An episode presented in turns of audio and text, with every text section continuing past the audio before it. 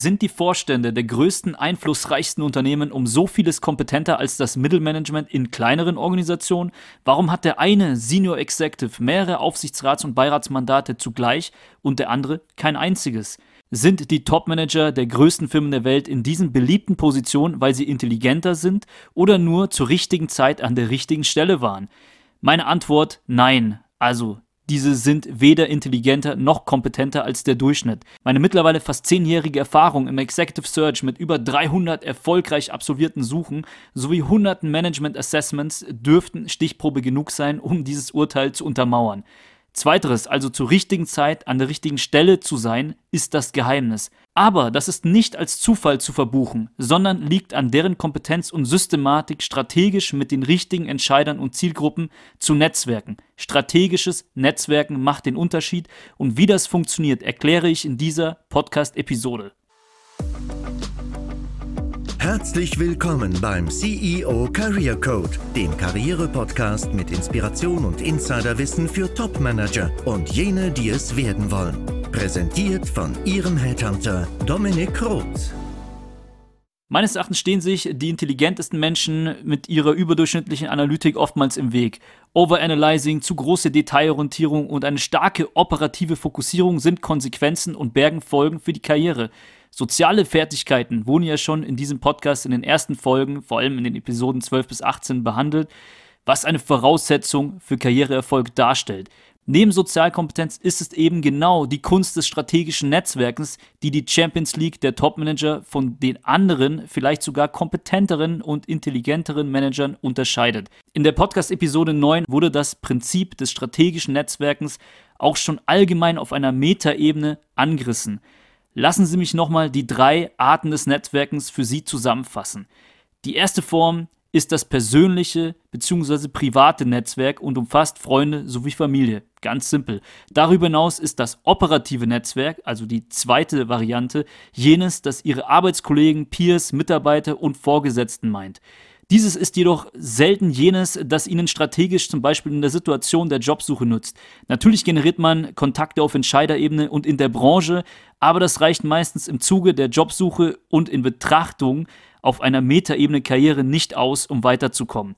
Selbes gilt für das persönliche Netzwerk, aber auch hier gibt es natürlich Überschneidungen zu der wesentlichen Form und die nennt sich strategisches Netzwerk. Wodurch zeichnet sich dieses aus? Also was sind die Basisprinzipien? Nochmal zur Wiederholung.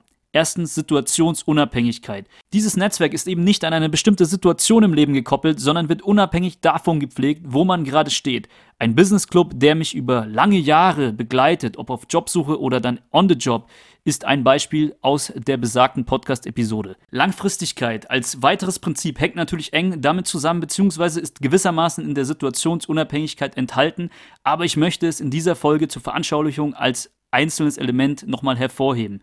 Je längerfristig der Netzwerkkontakt, desto wertiger wird dieser und desto höher ist auch die Wahrscheinlichkeit einer Chance aufgrund des steigenden Vertrauens und auch aufgrund der Tatsache, dass es über Dauer, über eine Dauer hinweg wahrscheinlicher ist, dass eine Situation eintritt, bei der man dann von seinem Netzwerkkontakt profitieren kann. Übrigens gibt es auch noch ein bisschen Input zu Netzwerkqualität, also wer als strategischer Netzwerkkontakt überhaupt zu qualifizieren ist. Ich möchte aber noch auf das letzte Prinzip eingehen, auf dem das strategische Netzwerken fußt, und das ist die sogenannte Reziprozität. Dabei ist es wichtig, zuerst zu geben und danach zu empfangen, nicht andersrum. Im Zuge dessen ist es daher essentiell, sich zuerst immer über seine sogenannten Zweitwährungen Gedanken zu machen und diese darauf anzupassen, was der Need des anderen sein könnte. Also was kann ich der Person, mit der ich gerne vernetzt sein würde, relevantes anbieten? Was macht mich für die Zielperson spannend? Ein Synonym war ja auch die Spannungsbilanz, wenn Sie sich erinnern. Also die Zweitwährungen für sich aufzuschlüsseln und danach abzugleichen mit dem Bedarf ist das Vorgehen der Reziprozität. Die besten Zweitwährungen sind äh, per se auch Netzwerk, aber oftmals auch einfach nur relevantes Know-how in einem für die Person oder Gruppe interessanten Bereich. So viel zu den drei Kriterien. Situationsunabhängigkeit, Langfristigkeit und Reziprozität. Sie erinnern sich sicher an die bisher wichtigste Folge des Podcasts, wenn Sie auf Jobsuche sind, die Episode 70. Darin sprach ich auch darüber, mit welchen beiden Kernproblematiken Senior Executives in der Situation der Jobsuche konfrontiert sind und bin in diesem Zuge auf die Lösung auch eingegangen. Eine Wiederholung von Details würde diese Folge überladen, daher gehe ich nochmal drauf ein, aber gewissermaßen rudimentär. Es wurden zwei Problemstellungen für Senior Executives auf Jobsuche beschrieben. Das erste Problem wird vielen Führungskräften erst im Laufe ihrer Jobsuche bewusst und beschreibt das sogenannte Executive Power Paradoxon. Treue Zuhörer kennen den Begriff, daher nur ganz kurz und oberflächlich geht es darum, Topmanager sind Generalisten, aber Generalisten sind im Arbeitsmarkt weniger gefragt als Spezialisten und das auch auf Executive Level. Denn ein Unternehmen sucht für jede spezifische Challenge einen Spezialisten und das auch auf Management-Ebene. Das ist ja auch der Grund, warum wir Headhunter überhaupt angefragt und beauftragt werden, nämlich genau denjenigen Geschäftsführerkandidaten mit dem spezifisch passenden Track Record für diese besondere Herausforderung zu finden. Sprich, die Entscheidungsmacht, die ein Topmanager im Unternehmen aufgrund der Verantwortung als Generalist hat, kehrt sich zu einer Ohnmacht um, wenn man sich mit diesem Generalistenprofil auf den Arbeitsmarkt begibt. Und diesen Switch der Macht in der Situation im Unternehmen und danach auf Jobsuche nenne ich Executive Power Paradoxon. Die zweite Problematik besteht in dem Fokus auf den offenen Stellenmarkt. Es gibt ohnehin schon wenige Rollen auf Top-Level und die, die es gibt, werden nicht mal alle öffentlich ausgeschrieben. Sprich, der offene Stellenmarkt ist nicht repräsentativ für das Potenzial und um diese wenigen Stellen streitet sich auch noch eine große Konkurrenzdichte. Eine denkbar schlechte Kombination und Ausgangslage. Der verdeckte Stellenmarkt verspricht hingegen viele Möglichkeiten mit wenig Konkurrenz. Die Methodik, die ich in Episode 70 skizziert habe, ist nicht nur die Lösung für diese beiden ersten Problemstellungen von Senior Executives auf Jobsuche, da es ein Vorgehen ist, das im verdeckten Arbeitsmarkt direkt an den Tisch der Entscheider, wie Aufsichtsräte, Inhaber, Vorstände oder andere Art von Gesellschaftern wie Private Equity führt, sondern auch für das dritte Problem der meisten Senior Executives, nämlich, dass sie ihr strategisches Netzwerk durch die operative Auslastung im Job vernachlässigt haben. Man gibt mehr als 100 Prozent und ist operativ darauf fokussiert, die KPIs zu erfüllen, sowie das Unternehmen voranzubringen und vergisst dabei, sein Netzwerk außerhalb des Jobs für seine eigene Karriere zu pflegen. Diese Vernachlässigung des eigenen strategischen Netzwerks durch die operative Fokusfalle ist daher die dritte große Challenge und ist hierbei noch zu ergänzen. Die gute Nachricht lautet für sie aber, das beschriebene Vorgehen im verdeckten Arbeitsmarkt aus Episode 70 spielt eben genau auf die Prinzipien des strategischen Netzwerkens ein und auf einer Metaebene geht es ja grundsätzlich darum, sein strategisches Netzwerk aufzubauen und Teil des strategischen Netzwerks von Entscheidern zu werden. Und das passiert gleichzeitig. Die Jobsuche und einen neuen Job zu finden ist nur eine Situation und ein mögliches Ergebnis, aber im Grunde ist das Vorgehen ein Vehikel für das strategische Netzwerken auf einer Metaebene. Um langfristig Teil des strategischen Netzwerks zu werden, muss ich erstmal an den Tisch von diesen Entscheidungsträgern kommen und dafür brauche ich ein relevantes Angebot. Hier komme ich zum Thema Zweitwährungen und Bedarf. Vielleicht noch kurz einen Exkurs zur Initiativbewerbung, die ja für gefragte Fachkräfte klappt, die man von der Stange hinweg einstellt, aber nicht für Senior Executives. Klassische Initiativbewerbungen zielen nämlich auf eine bestimmte Position ab. Das ist ja die Definition einer Initiativbewerbung und konzentrieren sich daher alleine auf das unrealistische Zufallsprinzip, genau die passende Position als Vakanz im Zielunternehmen anzutreffen. Und daher landen diese Initiativbewerbungen in der Datenbank und werden an HR weitergeleitet. Denn Entscheider nehmen sich keine Zeit für ein Kennenlerngespräch, wenn es nicht zufällig die passende Vakanz im Haus gibt, was ja ein unrealistischer Zufall auf Management-Ebene ist. Datenbanken und HR werden aber für die Besetzung von Führungspositionen auf oberster Ebene gar nicht oder höchstens nur sehr spät herangezogen, wie ich auch in der Episode 70 beschrieben habe. Daher bringt es für sie nichts, für etwaige zukünftige passende Executive-Vakanzen in einer Unternehmensdatenbank zu lagern. Als weiteres Problem kommt hinzu, dass mit Datenbanken in Unternehmen zumindest auf Executive Level nicht professionell gearbeitet wird. Als zweiter Kontrapunkt neben diesem Zufallsprinzip und der Konsequenz der Datenbank manövriert sie eine klassische Initiativbewerbung in eine Bittstellerposition, die ihrem Level nicht gerecht wird. Der Nummer 1 Kanal für Executive Besetzungen ist das strategische Netzwerk der Entscheider. Natürlich evaluiert man auch zugleich interne Kandidaten und man denkt auch über Übernahmen aus Interim-Tätigkeiten nach. Aber das Ganze passiert natürlich, bevor extern Geld ausgegeben wird, zum Beispiel für Headhunter wie mich. Das strategische Netzwerk der Entscheidungsträger, also der Aufsichtsräte, Beiräte, Gesellschafter, auch der Vorstände, ist also der Kanal für mich auf Jobsuche. Und hierzu darf ich nicht in einer Datenbank landen, sondern muss erstmal an den Tisch kommen und ein Kennenlernen erreichen. Nun betrachten wir mal die klassische Initiativbewerbung auch im Kontext der Prinzipien des strategischen Netzwerkens, denn diese verlaufen komplett diametral dazu. Also eine klassische Initiativbewerbung ist das Gegenteil vom strategischen Netzwerken, denn sie ist situationsspezifisch ausgerichtet. Also ich möchte jetzt einen Job, habt ihr zufällig gerade diese Vakanz für mich? Und zweitens nicht langfristig, schon alleine, weil man nicht an den Tisch von Entscheidern kommt und überhaupt nicht Teil des langfristigen Netzwerks wird. Das Prinzip der Reziprozität, also erst geben, danach nehmen, wird überhaupt nicht beachtet, sondern man tritt als Bittsteller auf. Es trifft sich aber kein Entscheider mit jemandem, der nichts Relevantes anzubieten hat, sondern erstmal fordert. In dem Fall einen Job bzw. die Zeit des Adressaten, ohne vorher herausgearbeitet zu haben, was man dafür bereit ist zu geben. Zum Beispiel Know-how über eine konkrete Problemstellung. Denn der Initiativbewerber weiß ja gar nicht, was die Probleme sind und adressiert daher ausschließlich eine Bitte im Zuge seiner Bewerbung. Ergo werden alle Prinzipien sozusagen umgekehrt. Überspitzt dargestellt sage ich, lieber Entscheider, nimm dir bitte erstmal Zeit für mein Anliegen der Jobsuche, aber ich weiß nicht, was euch beschäftigt oder ob ich überhaupt die für mich passende Position bei euch vakant antreffe, auf die ich hier abziele. So viel dazu. Und deswegen muss ich anders vorgehen. Ich muss im Zuge meiner Ansprache ein relevantes Angebot formulieren, für das sich jemand Zeit nehmen wird. Und dazu muss ich erstmal recherchieren und reflektieren. Genau das beschreibt meine Methodik Pitch-Expertenaustausch zu einem relevanten Thema aus Folge 70. Sie erinnern sich. Man kümmert sich erst um seine Positionierung, findet seinen Sweet Spot, also den Bereich der größten Chancen gemäß der individuellen Stärken raus und spricht Zielfirmen an, die in diesem Sweet Spot anzusiedeln sind. Außerdem wird man sich über seine verschiedenen Track Record Beispiele bewusst, also über seine Erfolge. Wenn man dann noch in den jeweiligen Zielfilmen relevante Themen recherchiert, zu denen man einen Expertenaustausch auf Basis seiner Track Record Beispiele anbietet, ist man maximal positioniert, also man geht auch nicht dem Executive Power Paradoxum auf den Leim und hierfür nimmt sich ein Entscheider Zeit für strategisch relevante Themen und Lösungen.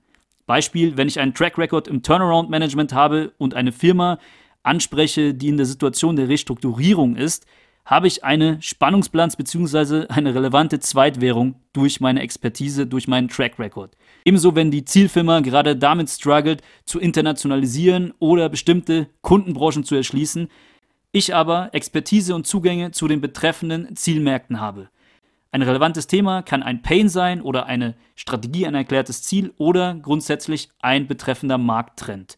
Der Leitsatz lautet also, weg von Bittstellerposition und Zufall hin zu relevantem Angebot und Systematik, also hin zu dem Aufbau des strategischen Netzwerks zu Entscheidern, um diesen Kanal im verdeckten Arbeitsmarkt zu nutzen. Gemäß dieser Methode Pitch-Expertenaustausch zu einem relevanten Thema in der Direktansprache von Entscheidern im verdeckten Arbeitsmarkt ist meine Zweitwährung meistens das Know-how, um hier den Link zu den Prinzipien des strategischen Netzwerkens herzustellen. Ich biete zuerst Expertise an und spreche erst danach über Einsatzmöglichkeiten, also nach dem persönlichen Expertenaustausch empfange ich bzw. ergeben sich Einsatzmöglichkeiten und Opportunities ohnehin erst auf Dauer. Ich muss erst überzeugen, danach Teil des strategischen Netzwerks werden.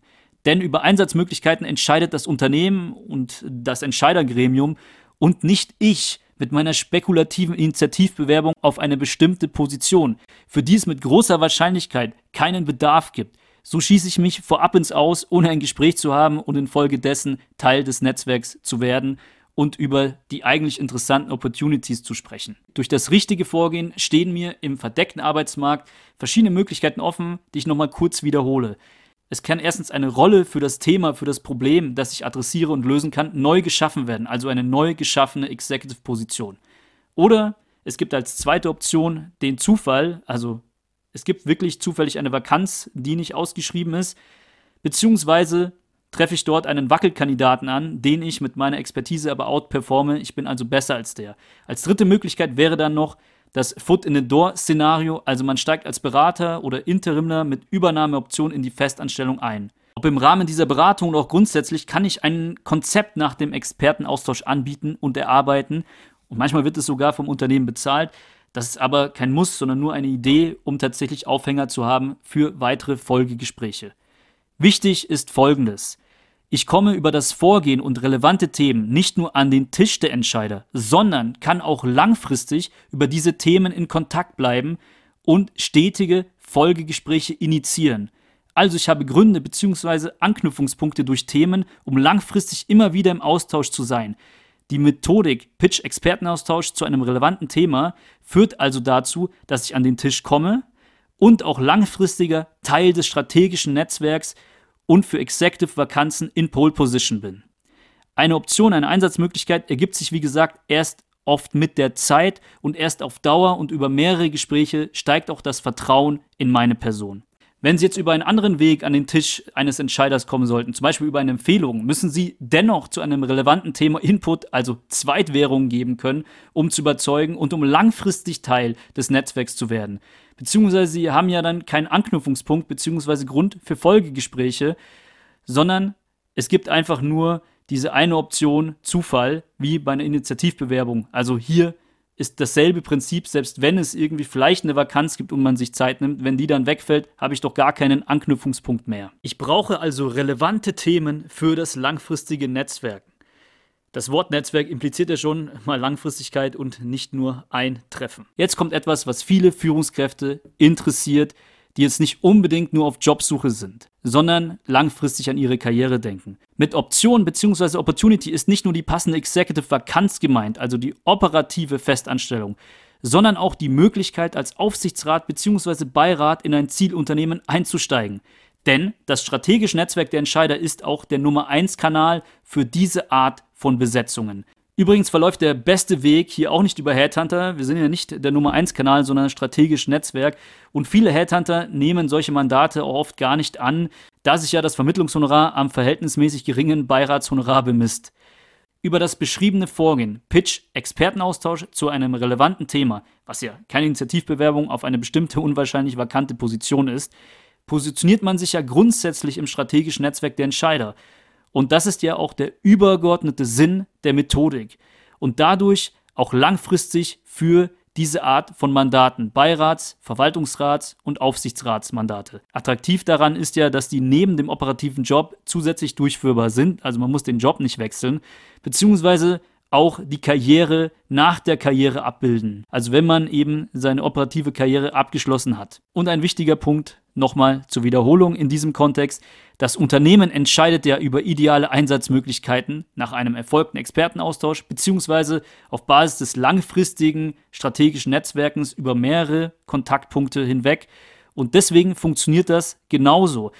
Denn der Beirat oder Aufsichtsrat ist ja eine Möglichkeit des Einsatzes der Kompetenz. Es muss ja keine operative Rolle in Festanstellung sein. Über das beschriebene Vorgehen kann es für jeden Senior Executive mit Zweitwährungen wie Know-how funktionieren, das erste Mandat zu erlangen. Besonders wenn man nicht über ja, große, wichtige Netzwerkkontakte zu Aufsichtsratsgremien verfügt und diese erstmal aufbauen muss. Aber ich muss der Fairness halber dazu sagen, neben relevantem Know-how werden Non-Executive Board Member aber auch häufig aufgrund deren strategischen Netzwerks berufen. Das ist so der zweite Grund, warum jemand interessant ist für so ein Gremium. Also ist das strategische Netzwerk gemäß der beschriebenen Ansprachemethodik nicht nur der Kanal, sondern auch oft ein Asset, also eine Zweitwährung für derartige Mandate zugleich, was die Relevanz des strategischen Netzwerkaufbaus für jeden Executive hier nochmal betonen soll. So viel zu dem Thema Beirat, Aufsichtsrats, Einstiegsmöglichkeit. In der Podcast-Episode 9 habe ich ja die Prinzipien des strategischen Netzwerkens vor allem im Rahmen von Business Clubs oder ähnlichen Gruppennetzwerken vorgestellt Dort gibt es gute Beispiele für solche Formate. Das ist sozusagen oft der indirekte Weg. Dort kann ich natürlich auch Unternehmensentscheider antreffen. Zumeist sind es aber eher Peers und ich nenne es mal eine Art von Multiplikatoren, die mich dann wiederum empfehlen, also mir den Zugang erleichtern, beziehungsweise mich mit Infos versorgen können. Die Episode 70 und diese Folge hier konzentriert sich aber auf die Methode der Initiativen, ich sage jetzt mal in Klammern, kalten Direktansprache von Zielunternehmen, also der direkte Weg zu Unternehmensentscheidern. Natürlich sollte ich auch im Rahmen dieser direkten Form gemeinsame Kontakte evaluieren, zum Beispiel über LinkedIn, bevor ich komplett kalt anspreche. Und über die kann ich mich auch empfehlen lassen. Viele Kontakte sprechen aber eine solche Empfehlung nicht aus.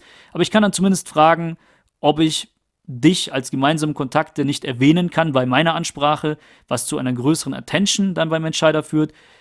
Und wenn ich mich auf den beziehen kann, ja, dann hilft das schon mal eben auch weiter. In jedem Fall kann ich aber Informationen im Sinne meiner Recherchearbeit in Erfahrung bringen über diesen gemeinsamen Kontakt. Ich muss trotzdem nochmal betonen, Das Vorgehen, einen Expertenaustausch zu einem relevanten Thema anzubieten, funktioniert auch komplett kalt, ohne gemeinsame Kontakte. Darum soll es hier gehen. Ich komme an den Tisch und werde langfristig Teil des strategischen Netzwerks.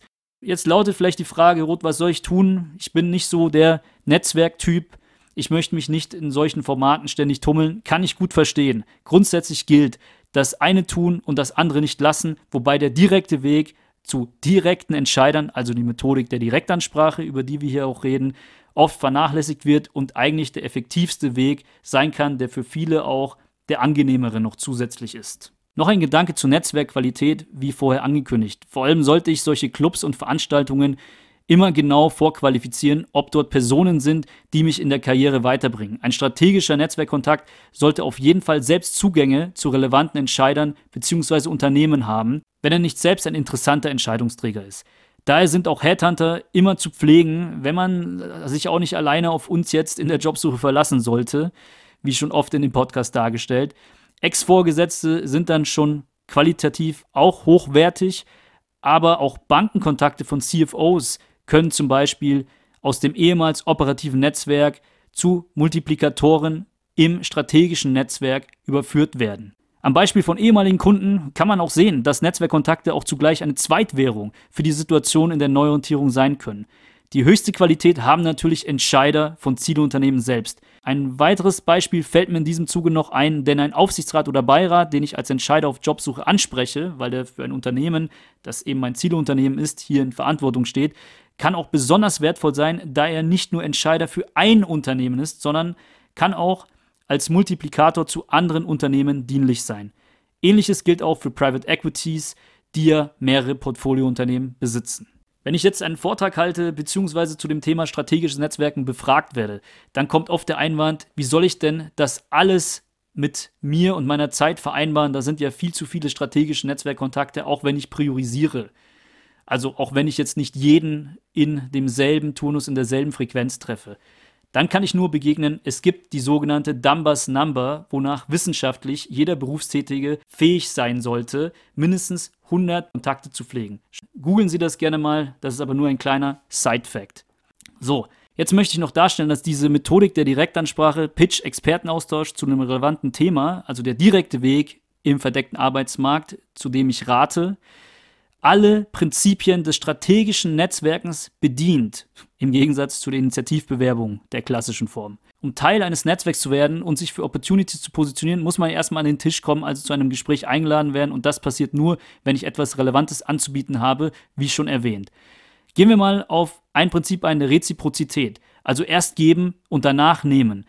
Ich arbeite ja erst heraus, was der Bedarf ist, also ein relevantes strategisches Thema und bevor ich die Zeit des anderen beanspruche, tue ich das.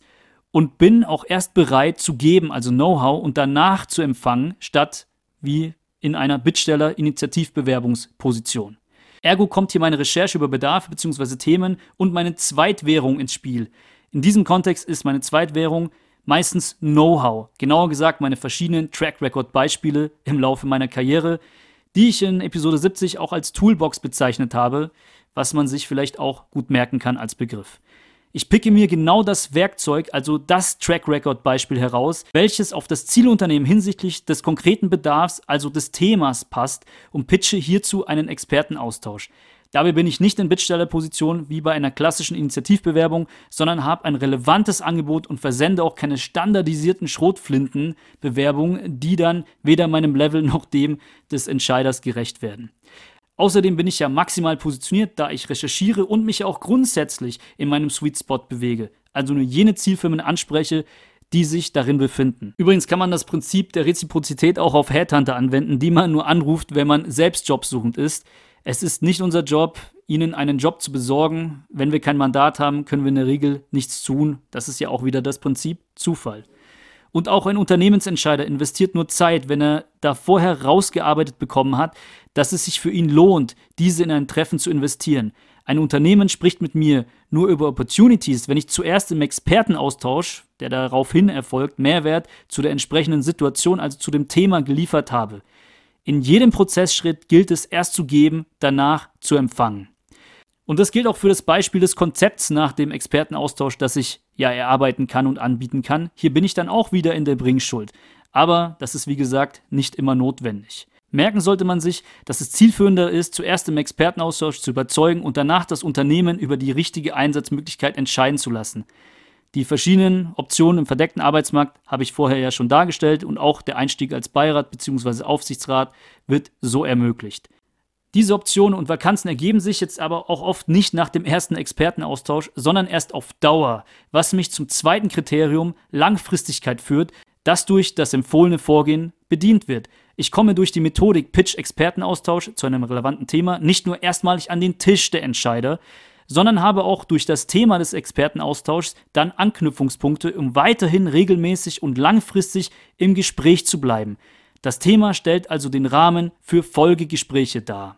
Ich kann auch in meinen nebenberuflichen Coachings nicht oft genug betonen, dass erst mit der Zeit und nach mehreren Treffen die Wahrscheinlichkeit eines Bedarfs einer Option steigt, sowie auch das Vertrauen. Und man muss daher langfristig als Teil des strategischen Netzwerks von Entscheidern, was ja der primäre Kanal für die Besetzung von Executive Vakanzen im verdeckten Arbeitsmarkt ist, in Pole Position sein für eine aufkommende Executive Vakanz, Option, wie gesagt, Einsatzmöglichkeit und das auch als Aufsichtsrat und Beirat. Langfristige und stetige bzw. regelmäßige Follow-up-Termine, also Follow-up-Gespräche mit einer Vielzahl von Entscheidern, sind der Schlüssel zum Erfolg. Und damit meine ich nicht nur den Erfolg in der Neuorientierungsphase, sondern auch langfristig in der Karriere was mich zum noch fehlenden Kriterium der Situationsunabhängigkeit überleiten lässt, was ja mit der Langfristigkeit zusammenhängt. Also sowohl in der Situation der eigenen Jobsuche, in der ich aktuell beim Zielunternehmen keine geeignete Situation, also damit meine ich Option für mich antreffe, bleibe ich weiterhin in Kontakt, bis sich die richtige Gelegenheit ergibt und manövriere mich dafür in Pole Position. Statt per Zufall durch eine klassische Initiativbewerbung auf eine Situation zu spekulieren, initiiere ich ein systematisches, langfristiges Netzwerk. Aber auch nach Jobantritt, also in der Situation des Beschäftigungsverhältnisses, wenn ich nicht mehr auf Jobsuche bin, rate ich jedem Coachie von mir immer dazu, das strategische Netzwerk weiterhin stetig auszubauen und natürlich aufrechtzuerhalten. Sonst begebe ich mich ja wieder in die Situationsunabhängigkeit und gerate infolgedessen wieder in die operative Fokusfalle. Es handelt sich ja bei der Methodik nicht um eine Bewerbung, sondern mit dem Pitch-Expertenaustausch zu einem relevanten Thema können Sie Ihr strategisches Netzwerk stetig ausbauen und langfristig Teil des Netzwerks von Entscheidern werden, Deswegen frage ich meine Coaches, was hindert sie daran, regelmäßig weitere Ansprachen von Entscheidern zu tätigen, selbst wenn sie dann wieder im Job sind. Es ist ja keine Bewerbung in Bittstellerpositionen, sondern streng genommen ein Angebot des Kennenlernens mit relevantem Inhalt, Themen, also Rahmen. Und nicht zu vergessen sollte man auch mit den bestehenden Kontakten, die man generiert hat, über Themen weiterhin im Austausch und in Kontakt bleiben und das muss ja dann nicht der ehemalige Pain oder die Strategie sein, die vielleicht jetzt auch schon umgesetzt wurde, sondern kann dann ein Markttrend sein, also ein Austausch zu einem Markttrend, Branchentrend. Und das kann ich natürlich während meiner Festanstellung dann auch tun. Es hindert mich ja keiner daran, mein strategisches Netzwerk weiter zu pflegen. Zumal ja für viele neben dem Job oder auch nach der Karriere das Ziel des Beirats, Aufsichtsratseinstiegs vorhanden ist. Und Dafür ist ja auch der Kanal Nummer eins das strategische Netzwerk der Entscheider und das methodische Vorgehen ist dazu, wie beschrieben, identisch. Also alle Prinzipien des strategischen Netzwerkens werden durch mein vorgeschlagenes systematisches Vorgehen der Direktansprache im verdeckten Arbeitsmarkt erfüllt. Da es jetzt sehr viel Content war, versuche ich mich nochmal an einem kurzen Summary dieser Episode. Über die beschriebene Methodik, also Pitch-Expertenaustausch zu einem relevanten Thema einer Zielfirma, über diese direkte Ansprache von Entscheidungsträgern kann ich nicht nur einen Executive Job im verdeckten Arbeitsmarkt bekommen. Das ist ein mögliches Szenario und Ergebnis. Es geht ja auf einer übergeordneten Sinnebene um strategisches Netzwerken per se. Also konkret die Empfehlung. Man muss sein eigenes strategisches Netzwerk stetig ausbauen sowie langfristig aufrechterhalten und dabei zugleich langfristiger Teil des strategischen Netzwerks von Entscheidern werden, da das der Nummer 1 Kanal für Executive-Besetzungen und grundsätzlich interessante Karriereoption wie auch Aufsichtsrats- und Beiratsmandate ist. Und die beschriebene Methodik ermöglicht dabei, über Themen nicht nur erstmalig und einmalig an den Tisch von Entscheidern zu gelangen, sondern auch Folgegespräche zu führen, also den langfristigen und strategischen Kontakt, um bei aufkommenden Optionen im strategischen Netzwerk der Entscheider verankert zu sein. Also diesen Primärkanal zu bespielen in einer Vielzahl idealerweise und sich in Pole Position für Optionen und Einstiegsmöglichkeiten zu manövrieren. Was nach einem Expertenaustausch bzw. nach mehreren Treffen oftmals langfristig passiert, ob eine Executive Vakanz, ein Foot in the Door Szenario, wie jetzt als interimler Berater erstmal einzusteigen oder ein Einstieg als Beirat Aufsichtsrat, also über die konkrete Einsatzmöglichkeit meiner Expertise, muss sich das Unternehmen entscheiden lassen und nicht vorweg mit meiner Initiativbewerbung auf eine bestimmte Position abzielen. Die erlaubt mir nicht an den Tisch zu kommen und auch nicht in das strategische Netzwerk einzutreten, beziehungsweise nehme ich die Möglichkeit des Einsatzes spekulativ vorweg. Ich bestimme die vorweg, was mich von eigentlich wahrhaften Bedarfen des Unternehmens und auch Mandaten schon von vornherein ausschließt. So viel zum Summary. Ich habe mich jetzt in dieser Episode auf diese Form der Direktansprache, also auf den direkten Weg zu Unternehmensentscheidern konzentriert. Einerseits, da ich ja selbst auch jetzt nicht unbedingt der Netzwerkclub-Typ bin und das als notwendiges Übel empfinde. Und andererseits, weil ich sicher bin, dass es für jeden umsetzbar ist. Und Redundanzen und Wiederholungen, die Sie jetzt hier innerhalb der Folge gehört haben, die habe ich bewusst eingesetzt, um die elementaren Punkte zu akzentuieren, sodass jeder hier einen Mehrwert draus zieht. Deswegen lassen Sie mich noch mit ein paar Tipps auf einer Metaebene schließen. Ich hoffe, es ist klar, dass Sie auch von dieser Podcast-Episode profitieren, wenn Sie nicht auf Jobsuche sind oder ein Beiratsmandat anstreben. Wenden wir uns der Vollständigkeit halber mal der Situation im Unternehmen zu. Sie sollten neben dem erwähnten stetigen externen Netzwerkaufbau und der Pflege übrigens auch zu Headhuntern stets darauf bedacht sein, Allianzen im Unternehmen zu schmieden, visibel und präsent zu sein. Sie erinnern sich vielleicht an die vorletzte Episode, da ging es um die Verfügbarkeitsheuristik. Präsente Personen kommen Entscheider leichter in den Sinn. Intern und extern gilt es, in Pole Position zu sein. Und wichtige operative Kontakte, die meist selbst gut vernetzt sind, kann man ja in das langfristige strategische Netzwerk überführen. Außerdem denken Sie bitte bei jeder Form des Netzwerkens, ob intern oder extern, extern dann durch die Direktansprachemethodik oder in Form von Gruppen, Formaten, Netzwerkclubs, immer an die Prinzipien des strategischen Netzwerkens. Also Situationsunabhängigkeit, Langfristigkeit und Reziprozität. In Klammern erst geben und danach empfangen wollen. In diesem Zuge erst seine Zweitwährung erarbeitet haben und zu recherchierten Bedarfen sozusagen passgenau anbieten. Noch ein letzter Tipp. Planen Sie sich für die strategische Netzwerkpflege, ob jetzt mit internen oder externen Stakeholdern, regelmäßig Zeit in Ihrem Kalender ein. So tun Sie es ja auch für ihre operativen Themen. Sie tun das ja turnusmäßig, haben immer wieder Update-Calls mit ihrem Team und deswegen sollten sie das auch im Zuge ihrer Karriere tun mit ihren strategischen Netzwerkkontakten. Es klingt platt, aber ist plausibel. Netzwerke schaden nur der Karriere desjenigen, der sie nicht hat. Der Fehler der meisten Manager, die nie ihren Karrierepeak erreichen, besteht darin, dass sie einen super Track Record und einige Zweitwährungen haben, sich aber weder verkaufen können Thema Social Skills, Social Hacks, noch jemand über sie Bescheid weiß, Thema mangelndes strategisches Netzwerk. Diese Manager strengen sich meist immer noch härter an und wundern sich dann, dass sie nie im Top-Management gelandet sind oder ein Aufsichtsrats- bzw. Beiratsmandat bekleidet haben. Track Record ist aber nur eine Basis, eine Grundvoraussetzung und reicht nicht aus. Sie müssen sich einerseits verkaufen können, andererseits ihr strategisches Netzwerk stetig ausbauen und langfristig aufrechterhalten und dabei zugleich langfristiger Teil des strategischen Netzwerks anderer, vor allem Entscheider werden, um für Karriereoptionen in Pole Position zu sein. Und das tun sie genau genommen durch die Anwendung der Prinzipien des strategischen Netzwerkens. So, jetzt habe ich diesen Begriff dreimal in einen Satz gebracht und hoffe, niemand vergisst ihn nach dieser Folge. Verzeihen Sie mir Redundanzen, ich möchte es für jeden akzentuieren. Denn das ist meine Mission mit diesem Podcast. Ich möchte, dass Karriere für jeden gleich möglich ist und nicht nur für die Lauten oder die sich intuitiv gut verkaufen oder die politisch Engagierten. Ich habe jetzt zwar einiges aus der Episode 70, die ich ja angeteasert habe, wiederholt, die für Sie in der Situation der Jobsuche die wichtigste Folge darstellen kann, aber auch dort können Sie bei Bedarf gerne nochmal reinhören.